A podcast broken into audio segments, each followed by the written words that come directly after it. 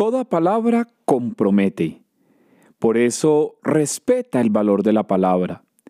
Hoy hemos visto que no se respeta lo que no se comprende.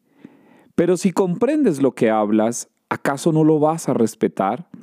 ¿Acaso no vas a honrar tu palabra?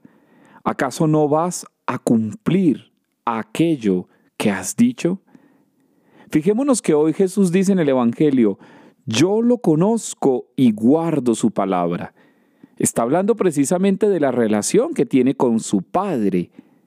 Y por eso, porque lo conoce, es capaz de observar lo que Él dialoga. Así nosotros hemos de tener entonces, queridos hermanos y hermanas, un respeto profundo por la palabra.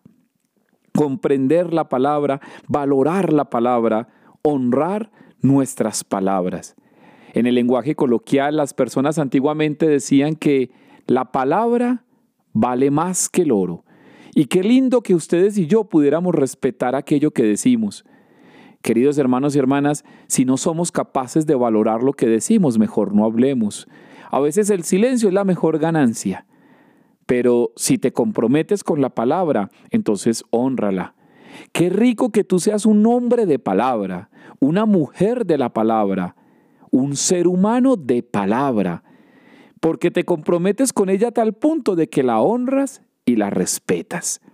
Hoy Jesús es un hombre que se compromete con lo que ha dicho y por eso es consecuente hasta el final, aunque él sabe que el resultado será la muerte.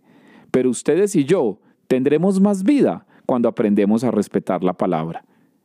Levántate y respeta la palabra y honrala y asume las consecuencias y en ello serás feliz.